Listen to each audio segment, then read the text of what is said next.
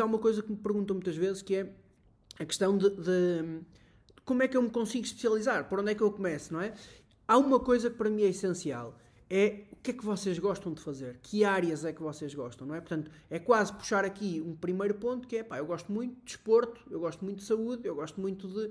E a partir daqui, começar à procura de informação, ler, pesquisar, etc. Porque muitas das vezes, quando começamos por aqui, bem, depois entramos num mundo de opções e aí o caminho, como se costuma dizer, faz-se caminhando. ok? Portanto, este é o primeiro ponto: é efetivamente o que é que gostam, que área, que tecnologias, que, pá, quais são. Tentem mesmo descrever: olha, eu gosto de pessoas, gosto de tecnologia, e a partir daqui começar a pesquisar e andar à procura de informação do que é que poderia ser uma especialização, um caminho diferenciador.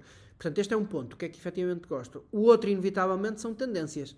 Qual é a tendência daquilo que vocês gostam de se manter por cá, de ser valorizado. Quer dizer, vocês podem gostar de uma coisa eh, brilhante, epá, mas não tem mercado para isso, pelo menos em Portugal, ou então tem que olhar para outros mercados. Portanto, esse é um desafio do ponto de vista de negócio, é disso que eu estou a falar, não estou a falar de hobbies, ok?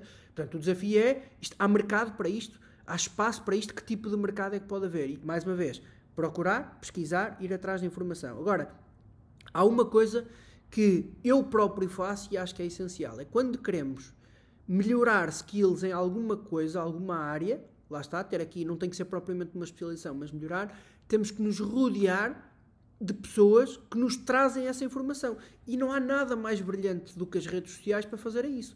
Portanto, há uma altura em que eu quero saber um bocadinho mais sobre marketing, sobre finanças. Pá, eu nas redes sociais vou procurar especialistas desta área, vou segui-los e vou tentar limpar todo o resto. Porquê?